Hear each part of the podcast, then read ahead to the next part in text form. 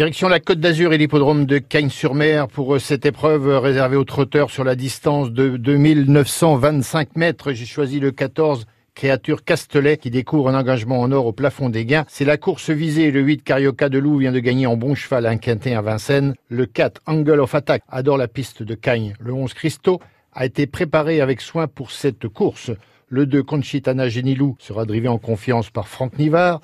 Le numéro 3, Black d'Argent, jugé sur sa sortie du 14 février. Il conserve une chance pour les places. Enfin, le 9, Big Boss, qui a sa forme pour lui et sera pieds nus. Pour l'occasion, ma sélection, le 14, Créature Castelet, 8, Carioca de Loup, 4, Angle of Attack, 11, Christo, 2, Conchitana, Genilou, le 3, Black d'Argent et le 9, Big Boss.